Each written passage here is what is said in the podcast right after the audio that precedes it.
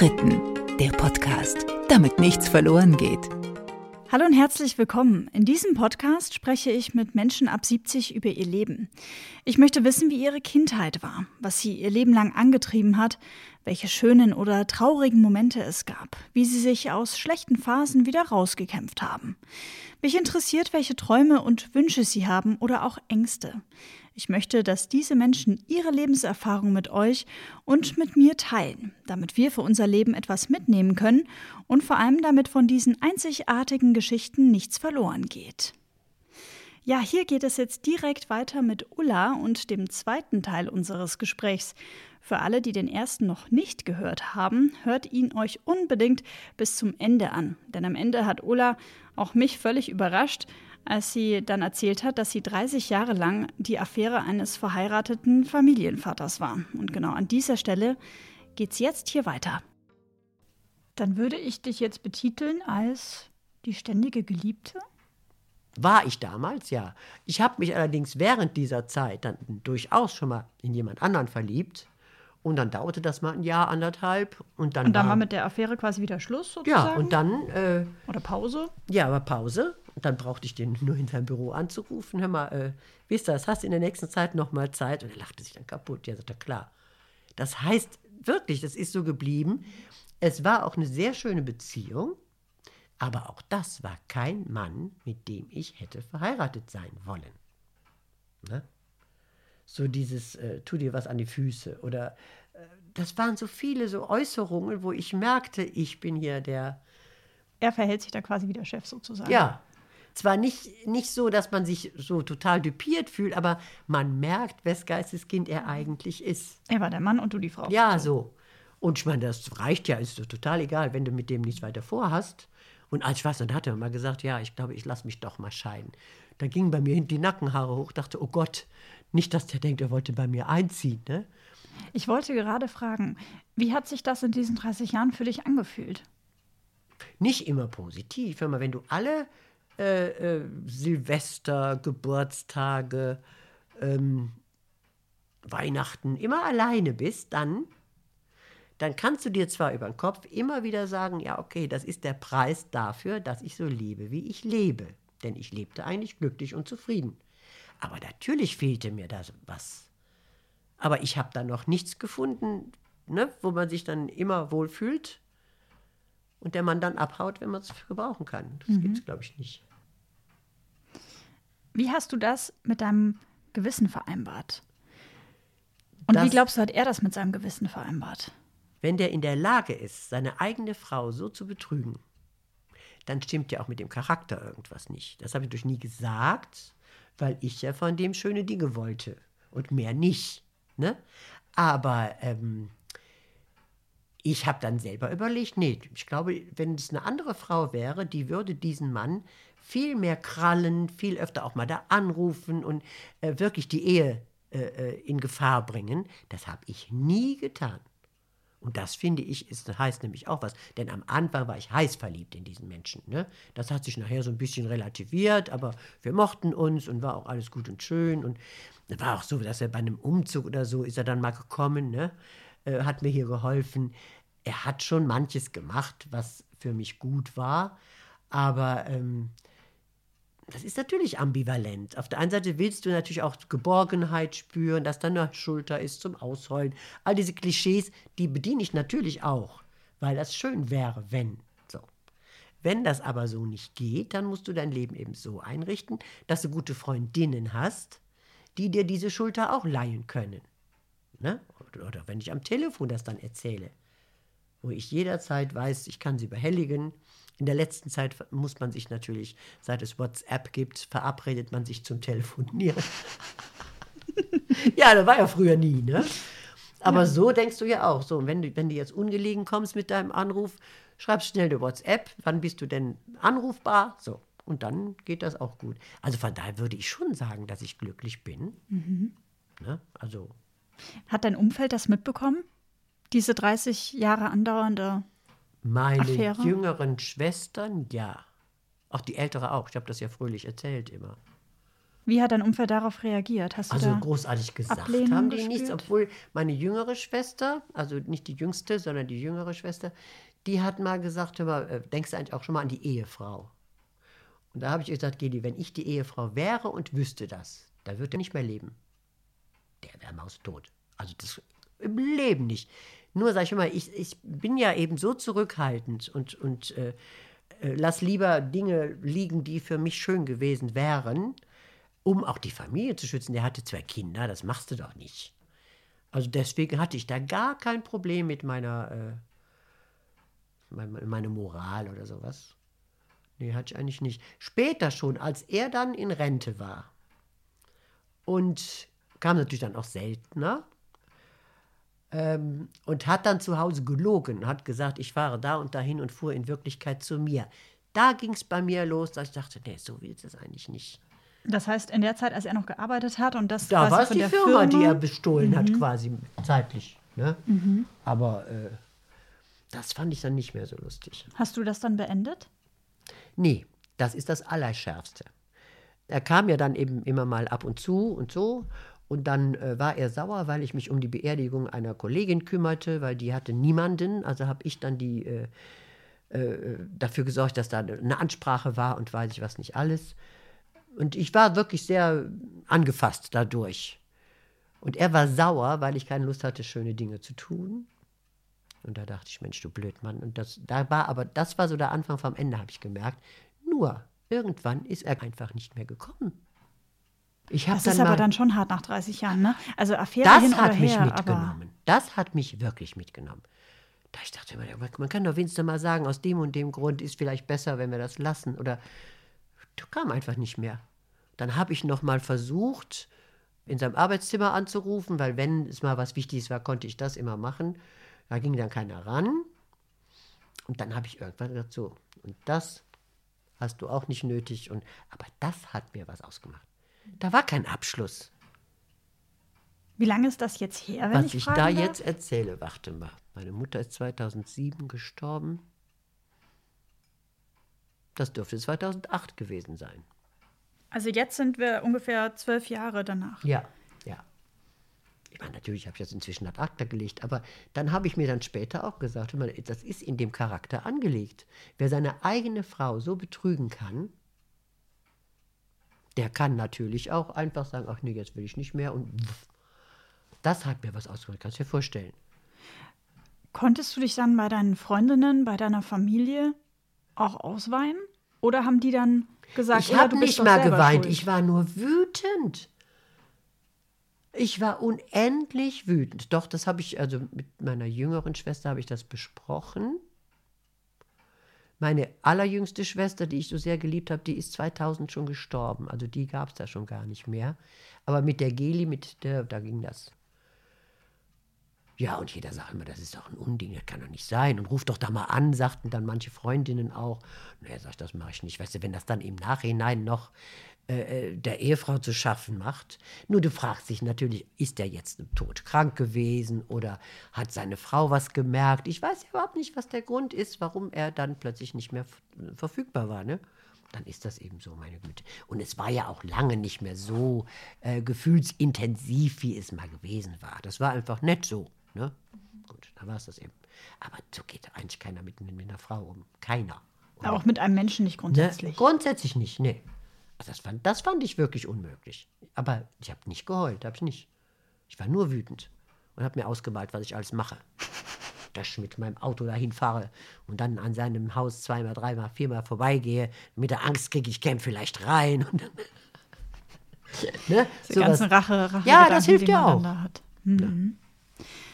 Das heißt, Ulla, jetzt ging diese Affäre 30 Jahre. Wenn Ja. ich mich jetzt nicht verrechnet habe, hat er sich aus dem Staub gemacht, roundabout, äh, als du 60 warst. Knapp 60, noch nicht ganz.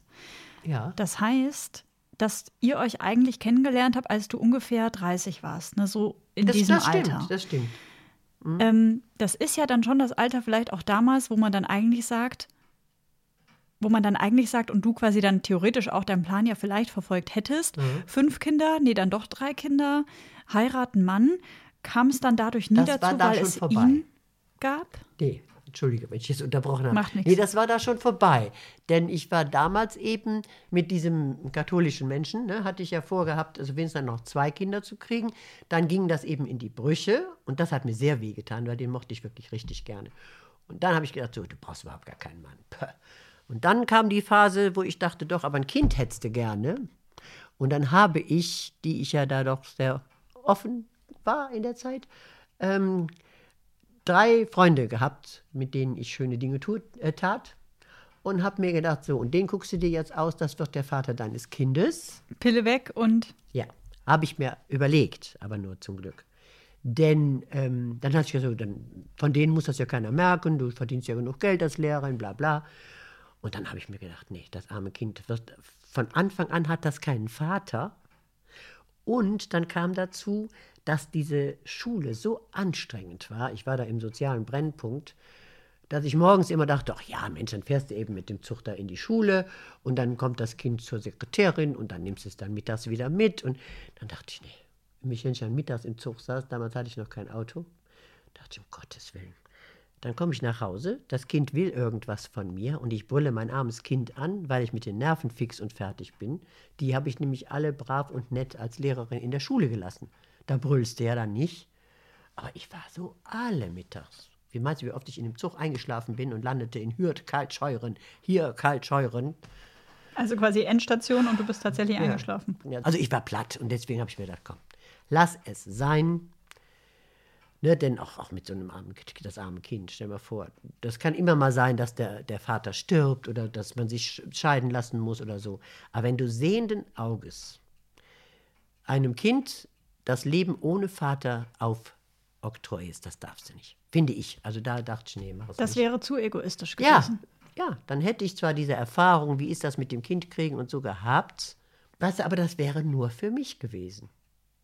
Dem Kind fehlt doch was. Das habe ich also dann nicht gemacht. Habe das dann aber diesen Männern dann später mal erzählt. Da haben wir ja noch mal Glück gehabt. ja, ehrlich. Da war die Erleichterung wahrscheinlich groß. Ja, ja, klar. Ich weiß nicht, ob die Frage zu persönlich ist. Wenn sie äh, zu persönlich ist, musst du sie auf gar keinen Fall natürlich beantworten, Ja. logischerweise.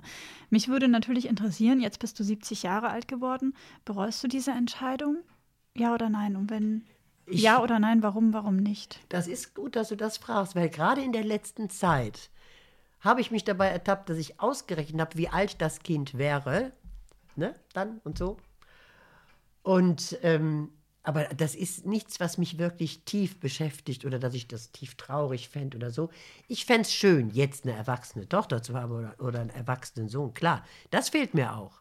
Aber ähm, wenn ich mir überlegt hätte, wie mein Leben dann verlaufen wäre, das wären ja Zwänge gewesen. Natürlich ist so ein Kind ein Zwang, da hast du Verantwortung. Ne? Das war schon richtig, was ich da gemacht habe. Also auf jeden Fall. Ja. Das fühlt sich aber sehr schön an, wenn du das mir jetzt so sagst. Ja, ne, das, ich meine, das ist natürlich in jeder Frau, behaupte ich mal, ist dieser Wunsch, ein Kind zu kriegen, ein ganz großer. Ne?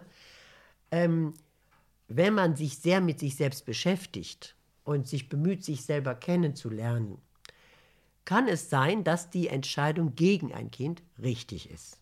Da aber nur im Hirn. Ne? Vom Bauch her würde ich sagen, ich fände es einfach nur toll, wenn es so ein Kind jetzt gäbe. Nur, dieses Kind hätte es ja dann schon lange gegeben. Und wie das Leben gewesen wäre, weiß ich nicht immer. So hatte ich ja immer meine Freiheit, konnte immer nur für mich entscheiden. Und wenn ich Mist entschieden habe, dann war das nur für mich Mist und ne, so. Nee, nee, das war schon richtig. Ne? Aber äh, schöner wäre das natürlich.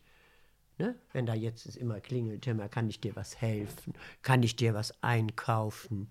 Ne? Wenn es das denn dann tun würde. Ja, das ist auch die Frage, da hast du recht.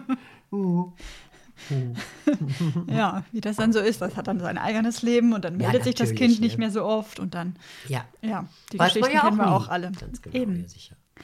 Aber Kinder waren ja dann doch ein Thema in deinem Leben. Waren das, ja? Und zwar ein sehr intensives Thema. Jetzt haben wir das gerade schon angedeutet. Ja. Ähm, du warst auf einer Schule in einem sozialen Brennpunkt. Ja.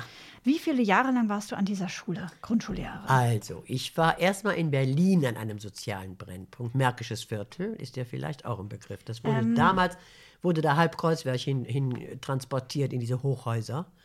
Also sprich auch sehr, ja, Sehr arme milieubelastig, Kinder. Ja, sehr ja, arme ja. Kinder. Ne? Mhm. So, und dann kam ich an die Grundschule und da ist das dann so, dass du die Kinder liebst. Du liebst die einfach, wenn du so ein erstes Schuljahr kriegst. Diese Idötzchen, ne? die dir ständig auf den Füßen stehen und ständig viel zu nahe kommen. Und immer will einer was von dir. So, dann musst du mit viel Mühe denen dann beibringen, welche Grenzen sie einhalten müssen, damit es mir auch gut geht und ich nicht schimpfe. So, das geht. Und die liebst du einfach. Da können die so bekloppt sein, wie sie wollen. Die sind es ja nie selber schuld. Und das ist das Tolle. Das war immer der richtige Beruf, den ich da hatte, wirklich. Gibt es denn Kinder oder ein Kind, das dir ganz besonders ans Herz gewachsen ist? Ein, ein Kind, ein Schüler, eine Schülerin, mit dem du oder mit der du etwas ganz Besonderes verbindest? Ja, und zwar ist das der Schenner, der ein sehr schwieriges Elternhaus hatte.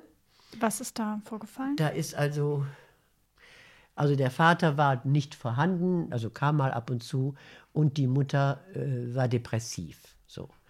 Und dieser Junge, der hatte den Bauch voller Wut und voller Antigefühle, der hat in der Schule eine Tür eingetreten, dass ein Loch in der, kannst du dir vorstellen, wie dick die Schultüren sind der hatte so viel Zorn und Wut in sich, dass der mit seinen Beinen, da war der dritte Schuljahr vielleicht.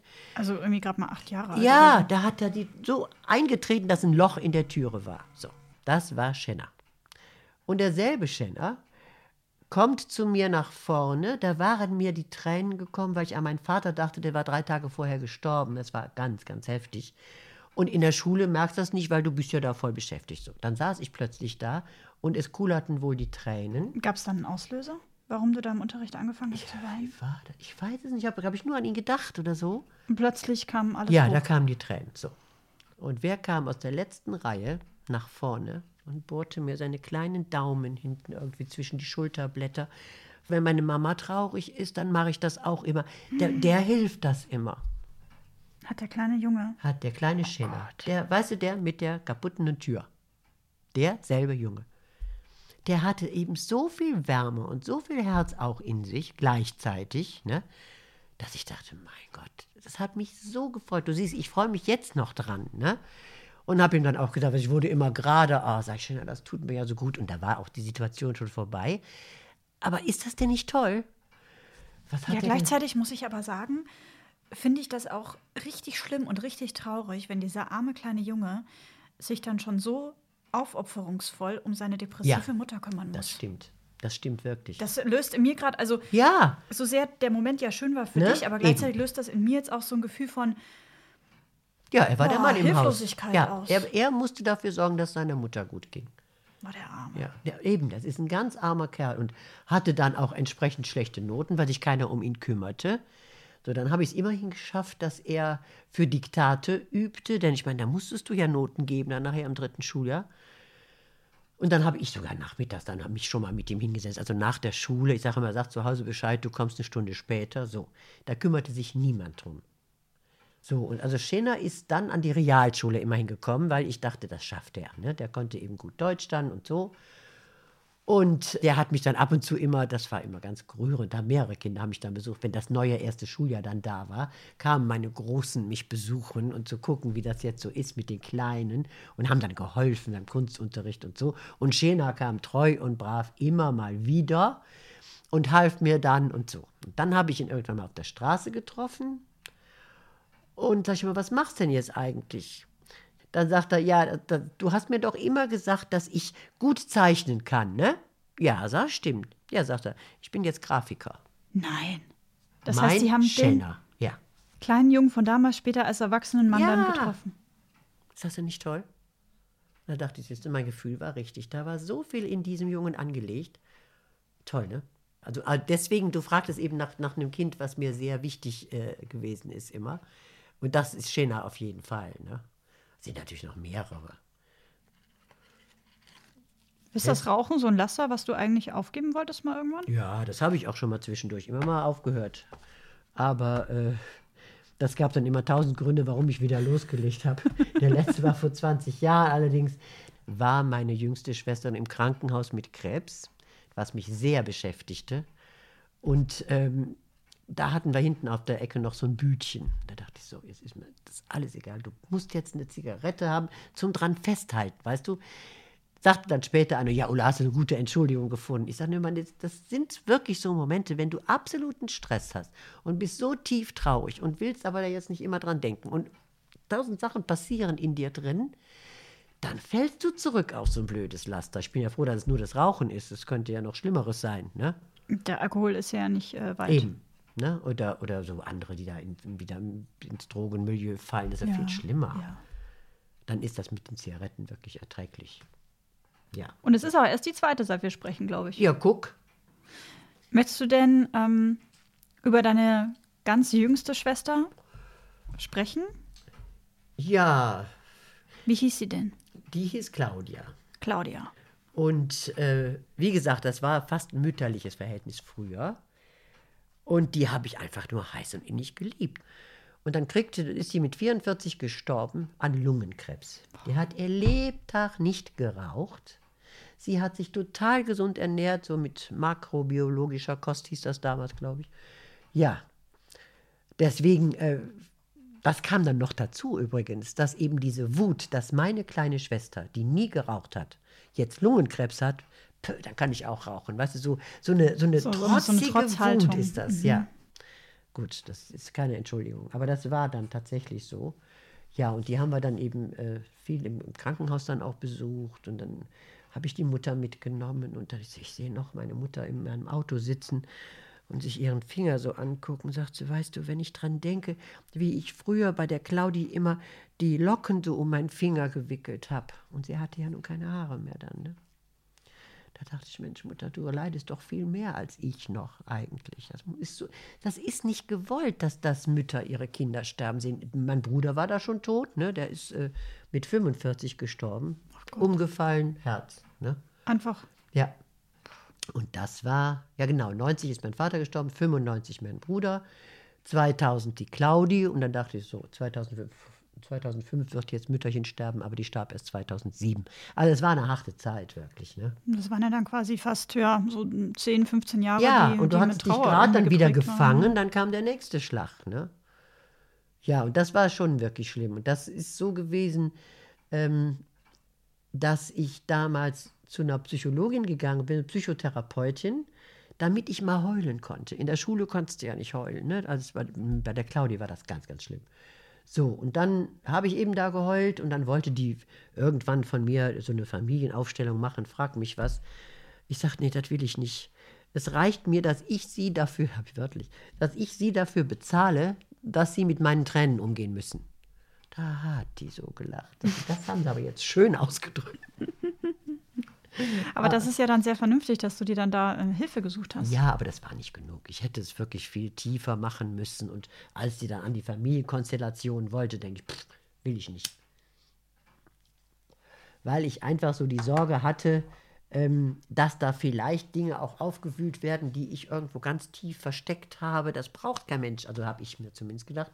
Also ne, bin ich dann da wieder weg. Und als ich dann so eine mittlere Depression hatte, das war, warte mal, ich glaube eigentlich zehn Jahre später, ne?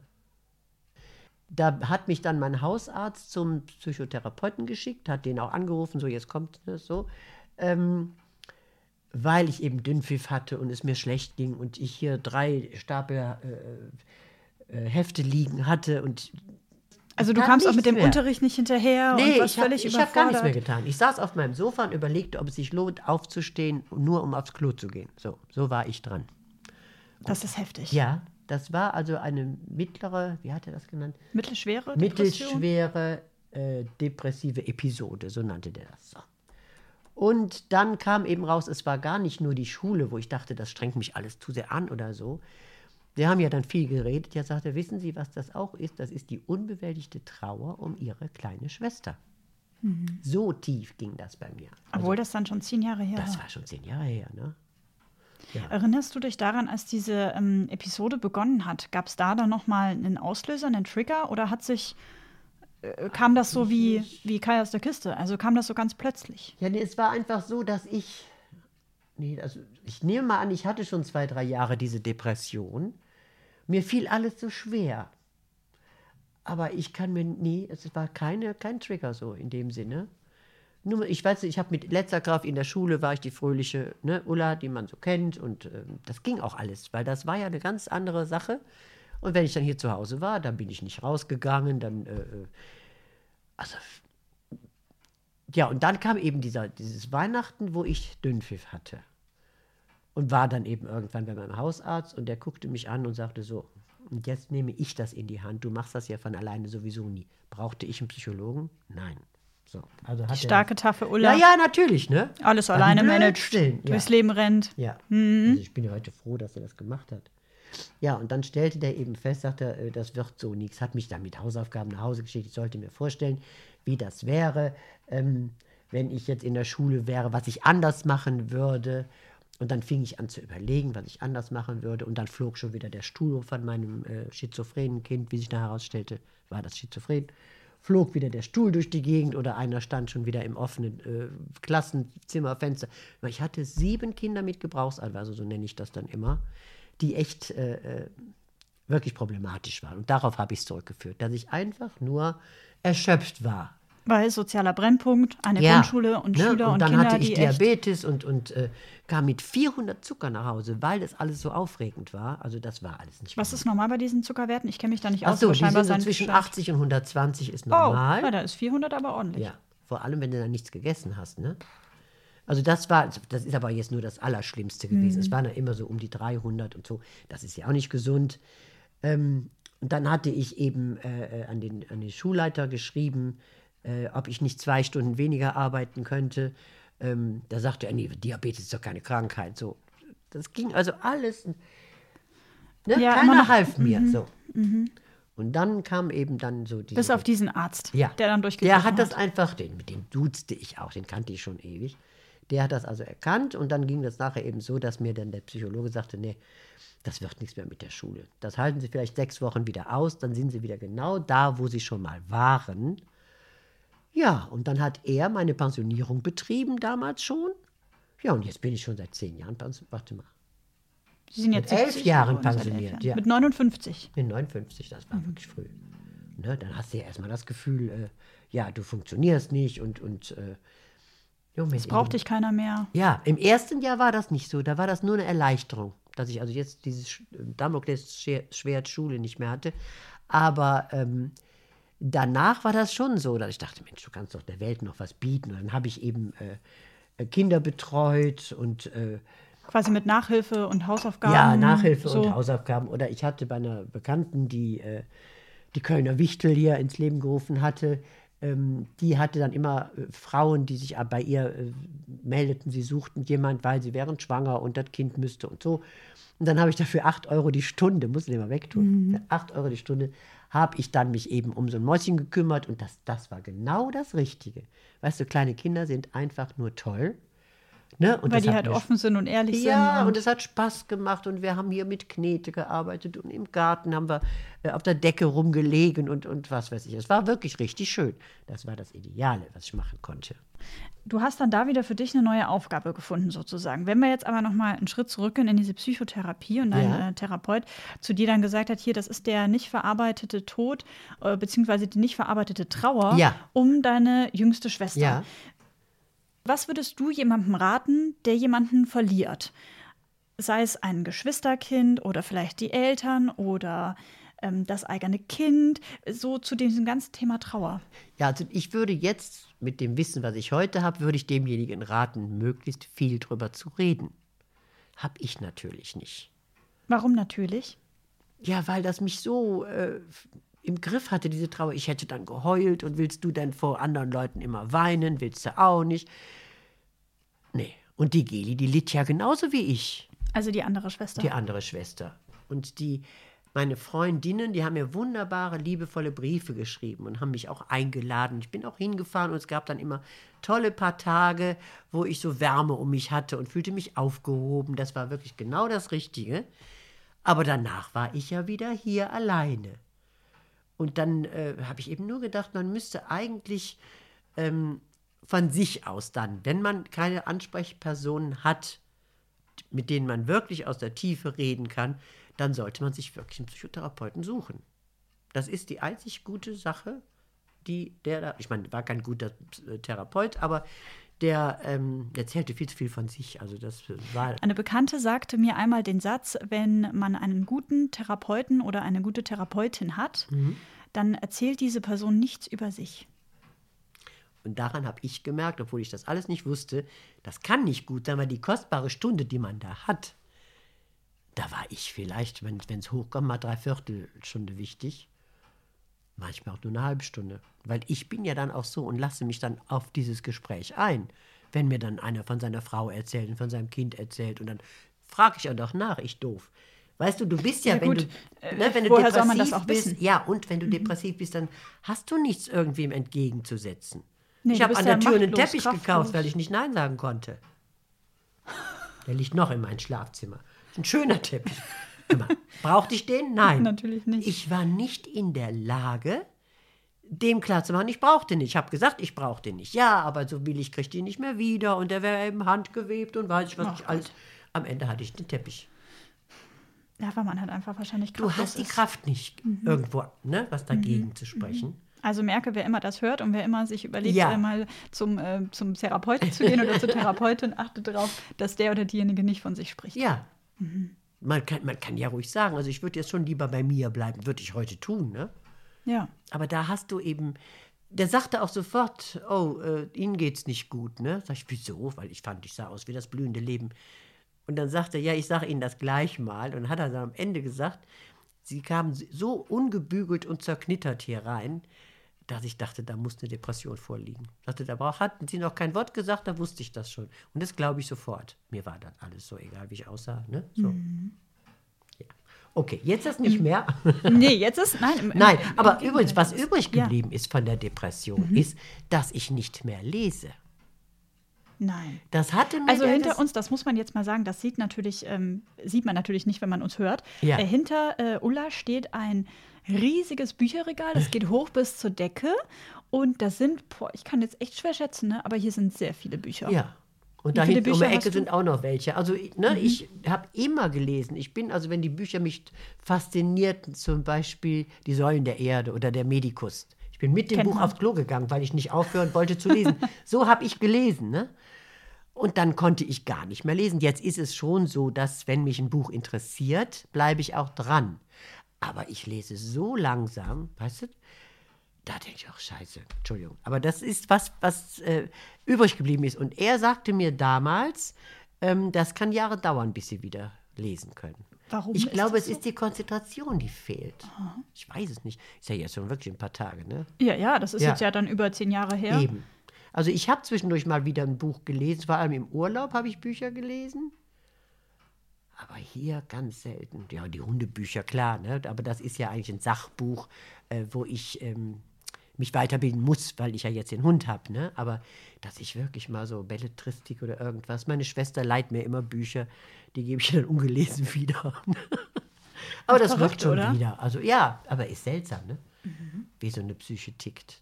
Dass dies jetzt schuld ist, dass ich mich nicht mehr konzentrieren kann, ist oft so, wenn ich dann im Bett wirklich dann sage, so, und dieses Buch liest du jetzt zu Ende. Und dann lese ich, denke, Mist, und blättere zurück. Ich weiß den Namen nicht mehr, die da vorgekommen sind. Ich weiß überhaupt nicht mehr, was da passiert ist, weil ich es nicht in mich hineinlese. Weil man dann so, so abschweift in seinen anderen Gedanken Wird wohl so sein. Ich nicht merke mehr das nicht. Ich merke nur, dass nichts gelandet ist in mir. Und das ist sehr frustrierend. Und dann lässt man Ja, vor allem, wenn man früher mal gerne gelesen hat und das ja Ja. auch weiß. Ne? Eben. Ne? Aber gut. Kommen wir mal aufs Thema Hund. Du Ja. Mhm. hast eine Hündin hier bei dir in der Wohnung, Ja, meine kleine Raffi. die kleine Raffi. Die, da gingen die Öhrchen direkt hoch. sie hat Sie liegt hier hinter uns auf dem, auf dem Sofa auf ihrer Hundedecke und hört uns sehr gespannt Ja, zu. Das ist echt süß. Ganz süß. Das heißt, was bedeutet denn Raffi für dich? Also Raffi bedeutet bisschen, für äh, mich eine absolute, rumwuselt. auf der einen Seite Lebenshilfe, auf der anderen Seite ähm, äh, sorgt sie dafür, dass ich viel zu tun kriege. So, und zwar Lebenshilfe insofern, als ich mein Lebtag nie eine Spaziergängerin gewesen bin. Das war mir immer zu langweilig. Aber jetzt, wo ich meinen Hund habe, muss ich ja morgens eine Stunde und mittags eine Stunde und abends gehen wir noch eine halbe. Ne? So, aber ich bin an der frischen Luft. Ich genieße die Natur um mich rum. ich kriege mit, morgens um, um ich, ich gehe so Viertel vor neun ist so un- ungefähr die Zeit. Ähm, dann kriege ich noch mit, wenn, es wenn äh, der Tau gefroren ist, also dieser Raureif, wo noch niemand drüber gegangen ist, wo du sagst, so, alles ist so rein und toll und das hebt dich total. Ne? So. Und dann spielt sie mit anderen Hunden, das ist auch immer sehr fröhlich. Ja, Das heißt, sie ist ein sehr wichtiger Teil. Sie ist jetzt sieben Jahre alt, hast du mir vorhin im Ja. Vorgespräch einmal kurz äh, erzählt. Und ich habe sie seit fünf Jahren. Da war ich 65 schon. Ähm, da dachte ich, ja, aber wenn mit dir was ist und der arme Hund und das geht ja nicht. Und dann habe ich mit einer Freundin drüber gesprochen und die sagte, weißt du was, Ulla, wenn du ins Krankenhaus kommst oder Schlimmeres, dann lebt der Hund bei uns. Also weißt du auf jeden Fall, die kommt nicht wieder ins Tierheim und sowas. Ja, und als ich das wusste, habe ich mir das Internet aufgemacht und habe Pfötchen gesucht, Sofa gesucht, da gibt es ja so vieles. Es waren bestimmt 4000 Hunde, die da angepriesen waren. Und ich habe mir dann dieses kleine Köpfchen, dieses kleine Freche, das hatte ich mich gleich verliebt. Ja, und das war die richtige Intuition. Ne? Das ist mein Hund. Die ist frech wie Dreck, die lässt sich nicht erziehen oder nur ganz wenig. Aber sie war jetzt so hier sehr brav. Ja, ist sie also hat mich auch. nicht begrüßt und Ne? Aber wenn sie zum Beispiel ein Mauseloch entdeckt, wo- worin sie äh, graben muss, ich habe das neulich mal getestet, da habe ich 27 geschlagene Minuten neben diesem Mauseloch gestanden, weil mein Hund nach Australien wollte, hatte ich so den Eindruck. ja, siehst du. hast du dann tatsächlich auch die Uhr geguckt und oder die Ja, Stoppuhr ich dachte mir, lassen? das muss ja langsam mal gut sein. Da waren 27 Minuten vorbei, da dachte ich, nee, jetzt ist genug. ne? Und dann war, ich weiß dann, ich brauche sie nicht zu rufen, weil die ist ja dann Hört dann eh beschäftigt. nicht. Und jeder Hundemensch sagt, ja, das muss man dem Hund aber beibringen, dass er dann das unterbricht. So. Ich glaube, ich habe meine ganze Autorität in der Schule gelassen. Ich brauche jetzt keine mehr. ne, mein Hündchen. Hat dich dann, auch wenn jetzt am Ende der Lehrerinnenberuf quasi für dich sehr anstrengend war und auch äh, dir sehr viele Nerven äh, geraubt hat, hat dich dieser Beruf dann dennoch ja, erfüllt und glücklich gemacht? Ja, ich habe den Beruf geliebt und es war auch der richtige für mich, auf jeden Fall. Weil ich glaube, ich habe was, was man gar nicht studieren oder lernen kann. Und zwar ist das Empathie für kleine Kinder. Ich spüre einfach, was los ist. Ne? Welchem Kind man lieber mal jetzt über die Haare streicht und sagt, guck mal, das schaffst du doch oder so. Darf man heute wahrscheinlich gar nicht mehr, weil das ja alles äh, ne, belegt ist mit schrecklichen Vorstellungen. Ähm, oder bei welchem Kind man äh, so zwinkert und dann sagt man irgendwas, was es anders machen soll. Und dann grinst das Kind und macht es. Man hat einfach ein Gefühl dafür, wie, was so ein Kind braucht. So. Oder welchen Anstoß es braucht zum Lernen oder so. Ne? Oder zum Beispiel hat, hat mal einer gesagt, oder wie kannst du das? Das hast einen Bock zum Gärtner gemacht. Da hatte ich so ein armes kleines Mäuschen, was immer von den anderen Kindern so ein bisschen gemobbt wurde. Ne? Das war damals, ja genau, ich hatte ein viertes Schuljahr. Und dann habe ich meinen, wie ist er denn? Jörg? Ich weiß nicht mehr. Jedenfalls äh, so ein richtiger Trumm von Jung. Ne? Also auch ein Mitschüler. Ja. Aber der war eben in einer anderen Klasse. Der war im vierten Schuljahr und die Kleine war vielleicht im zweiten oder Ah, okay. ersten oder so. Okay. Und dem habe ich dann gesagt, hör mal, könntest du nicht immer mit der in die Schule kommen und ein bisschen auf dem Schulhof auf sie aufpassen und äh, vielleicht sie auch nach Hause begleiten. Die wohnt bei dir da um die Ecke, das ist gar nicht weit weg, damit sich keiner mehr traut, die zu zanken. Mach ich. So, machte er auch. Und dann sagten die Kollegen, wie kannst du sowas machen? Du weißt auch selber, was das für ein Typ ist. Der war immer, stellenweise war der Schläger, ne? Oh, Dieser Jörg. Nennen wir ihn mal so. ja, ja. Ja. Also das war jetzt nicht unbedingt Aber der hatte einen Job. Der Kandidat. Der hatte einen Job. Und er hat sich gebraucht gefühlt. ja, genau so. Und die Kleine war glücklich, dass der Große mit ihr immer ging. Ja? Und der, an, der, an die Hand hatte sie erst spät genommen, ne? aber er ging immer neben ihr und guckte, weißt du, wie so ein Leuchtturm. Na, ist jetzt hier irgendwo eine Gefahr? Da beglückwünsche ich mich heute noch. Ich hatte das richtige Gespür. Aber da musste erst mal drauf kommen. Ne? Ja, klar. Ja. Glaubst du denn, das wäre heutzutage möglich, so eine Maßnahme zu ergreifen, wenn du Lehrer wärst noch an irgendeiner Ich denke Schule? schon.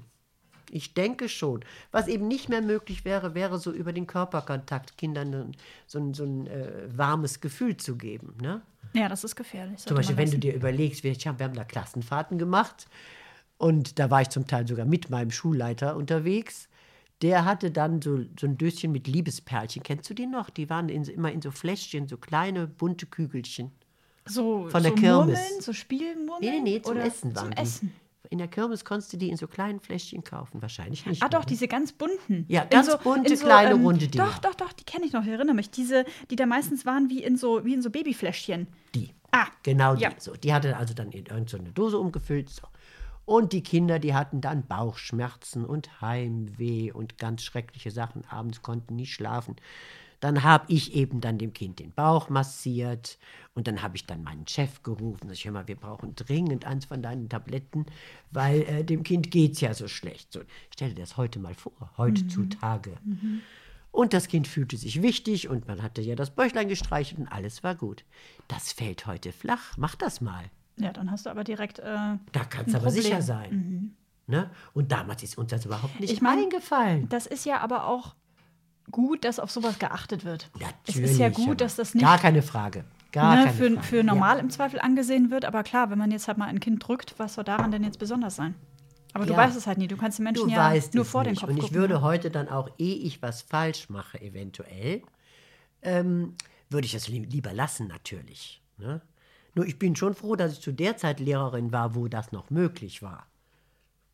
Ne? Oder die kamen ja auch und kletterten auf, meinen, auf meine Knie, wenn wir so unseren äh, Redekreis machten. Ne? Dann, äh, Haben sie mal mit auf den Schoß gesetzt. ja, natürlich, weil sie selber ja die Nähe suchen. Und das würde ich heute wieder machen, wenn einer dann sagt, ja, aber das, das kannst du doch nicht machen. So Kinder brauchen Nähe. Guck mal, die sind sechs Jahre alt, wenn die in die Schule kommen. Kleine Würmchen. Ja, sind kleine Würmchen im Grunde. Ich habe noch eine, Ja. eine andere Sache, die ich ansprechen müsste. Und zwar hast du mir das erzählt, als ich hier gerade bei dir in die Wohnung Mhm. spaziert bin. Und zwar in so einem Nebensatz. Dass man im Lotto gewinnt. Die Wahrscheinlichkeit habe ich nicht im Kopf. Ich weiß nur, sie ist extrem gering. Und ich kann jetzt hier von mir sagen, ich sitze einer waschechten Lottogewinnerin gegenüber. Mhm. Ja, nicht Lotto, bitte. schön. Nicht Lotto, sondern Nein, nicht Lotto, das soll bloß keiner nachmachen, sondern die Nordwestdeutsche Klassenlotterie. aha, gibt Und das noch? ist was anderes, nämlich da bestellst du dir ein Los, entweder ein ganzes, das ist aber zu teuer, das, ich glaube, das kostet heute auch so 300 Euro oder so. Äh, ich habe damals ein halbes Los gehabt und Also für 150 ungefähr. 150 ungefähr, aber da D-Mark noch. D-Mark noch, Ne, zu D-Mark-Zeiten, so 150 Mark, sagen wir mal. Und die musst du dann ja jeden Monat bezahlen. Oh. Das heißt, bis ich was gewonnen hatte, hatte ich schon so 3500 Mark bestimmt eingesetzt. So, weil es dauert ja sowas. Und dann kam die erste Runde, da machte ich das auf, die Post, die mir mir schickte, 50.000 Mark. Wow! Das habe ich dir eben gar nicht erzählt, weil das lag nämlich drei Monate vorher. Da habe ich mir das Sofa von gekauft, mein absolutes Traumsofa, ohne jede Ecke. Ich liebe ja runde Sachen. Habe mein Auto abbezahlt, jedem in der Familie 500 Mark geschenkt und dann war es weg und ich war glücklich. So, wunderbar. Und dann Monate später, drei vielleicht oder vier, mache ich das auf unten. Ich wohnte damals im vierten Stock, sehe ganz viele Nullen, mache es wieder zu und gehe die Treppe rauf. Ich denke, komm, da hast du falsch geguckt. Hab mich dann in die Küche gesetzt, hab das Ding nochmal aufgemacht. 400.000 Mark. Richtig, habe ich auch gesagt.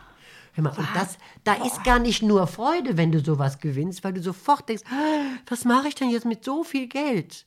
Da muss, das muss ja anlegen, da muss ja irgendwas Vernünftiges machen. Das andere konnte ich ausgeben und war nur glücklich, ne? die 50.000. Ja.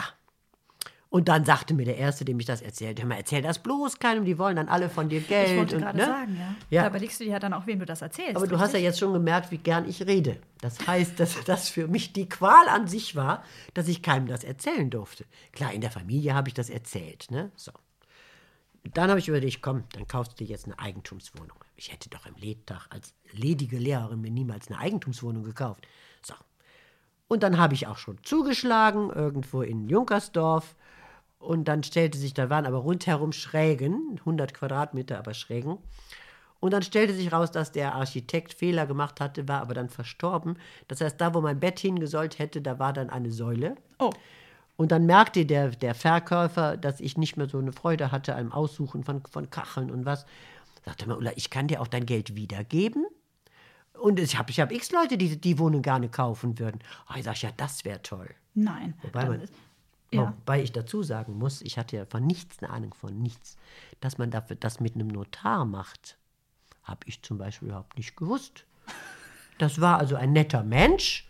Und, Und äh, im, Beisein, im Beisein von so einer äh, ähm, äh, von der Sparkassenfrau, die da ja am Schalter war, die hat das also alles mitgekriegt, hat das auch mit unterschrieben, hatte ich dem mein Geld überwiesen. Zwar, das waren aber, glaube ich, nur 350.000. Ach ja, so. Da war ja fast weg. So. Und dann stellte ich eben fest, Mist, und das hat also bestimmt ja, fast ein Jahr gedauert, bis ich dann entschied, nee, nehme ich eine andere.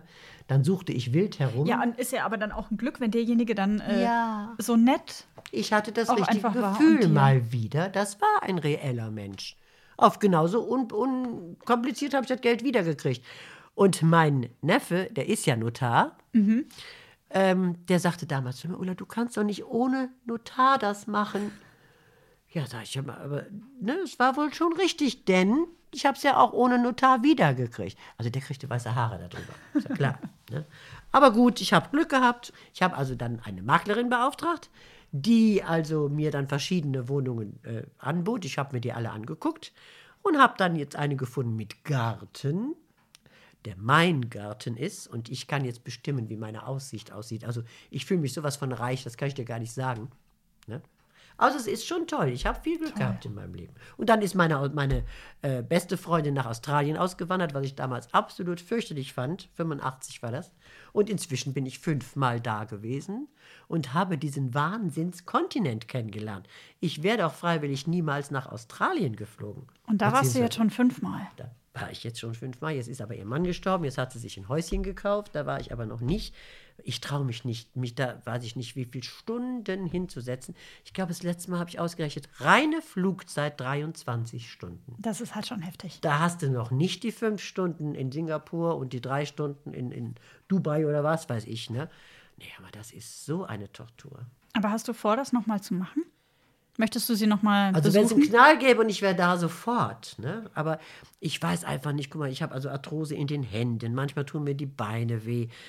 Wenn ich dann immer, immer in der gleichen Haltung da sitze, ich glaube, ich habe dann auch richtig Schmerzen. Ne?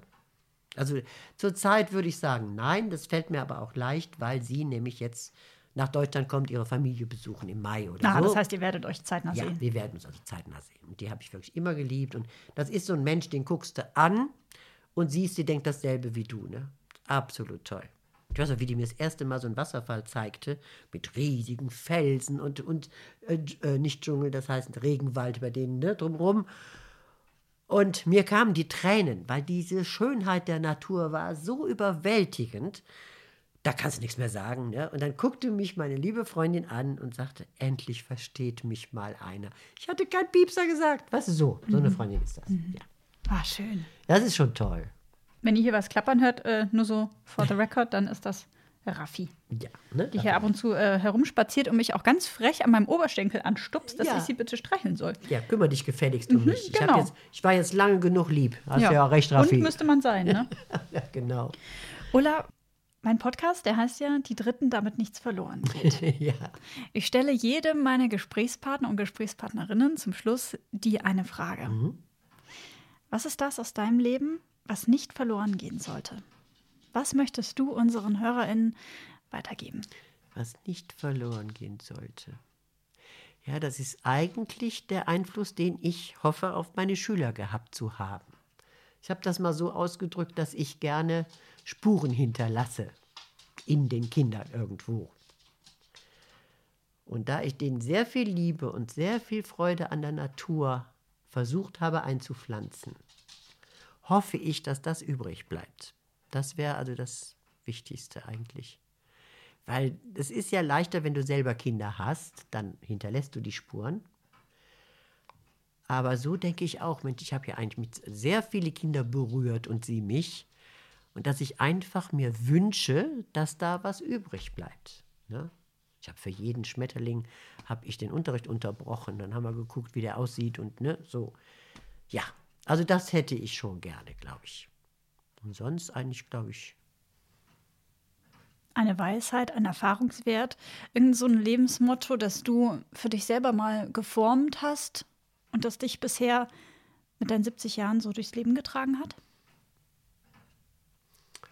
Tja, da wäre eigentlich, dass man die Menschen wichtig nehmen sollte. Glaube ich. Und zwar stelle ich immer wieder fest, dass es natürlich auch seltenerweise Menschen gibt, die mir einfach nur unsympathisch sind, dass ich inzwischen die Schubladen offen lasse, in die ich die Menschen reinsortiere. Ich sortiere automatisch. Habe auch oft recht mit dieser Sortiererei, der ist so, der ist so, der ist so.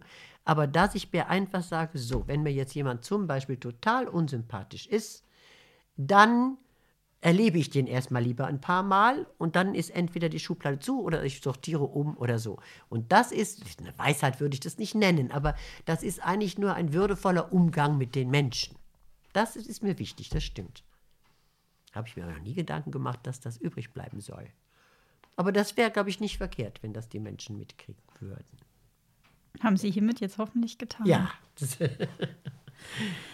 Liebe Ulla, vielen, vielen Dank Ja, sehr gern. Das hat mir Freude gemacht. Ne? Ich weiß zwar gar nicht, ob das irgendwen wirklich so interessiert, Das aber das merkst dann, du ja dann. Das werde ich ja dann merken Ja. an den Downloadzahlen oder an denjenigen, die die Folge komplett durchgehört haben. Ja. Ne? Ja, mal gucken. Ich finde das immer, also jedes Gespräch ist für mich immer eine ja, Bereicherung, wieder was Neues, wieder was Ja, anderes. das kann ich auch gut verstehen. Ich finde es auch toll, so jung wie du bist, dass du das machst mit den älteren Menschen. Denn so wie diese Nachkriegsgeschichten und so, die sind ja irgendwann mal weg. Da gibt es keine Leute mehr, die dir das erzählen können. Und ich selber habe natürlich keinen Krieg mitgekriegt, aber ich habe die Spuren mitgekriegt in meinem armen Vater. Ne? Also, das ist eine gute Idee, die du da hattest, denke ich mal. ich hoffe. Ich So, hoffe, das dass sie, das dass sie gut ankommt. Das war das Schlusswort. Vielen Dank, Ulla. Vielen Dank Sehr für gerne. deine Zeit. Ähm, wenn ihr noch Fragen habt, wenn ihr noch was von Ulla wissen möchtet, euch noch was interessiert, stelle ich gerne den Kontakt her und leitet die Fragen weiter. Schreibt mir dazu einfach eine E-Mail an die dritten Podcast at outlook.de oder schaut bei Instagram vorbei unter die dritten der Podcast. Dort werde ich auch ein, zwei Fotos posten von Ulla, wenn wir gleich noch ihre Fotos einmal durchwühlen, die sie netterweise schon rausgelegt hat. Vielen, vielen lieben Dank. Sehr gerne. Und es hat mir auch Freude gemacht. Weil es ist ja immer schön, wenn man nochmal über sich selber nachdenken muss. Und das zumindest hast du angeregt. Abgesehen davon, dass ich die ganzen blöden alten Fotos nochmal angucken musste. also, vielen Dank dir auch. Ne? Sehr gerne. Dankeschön. Tschüss. Tschüss.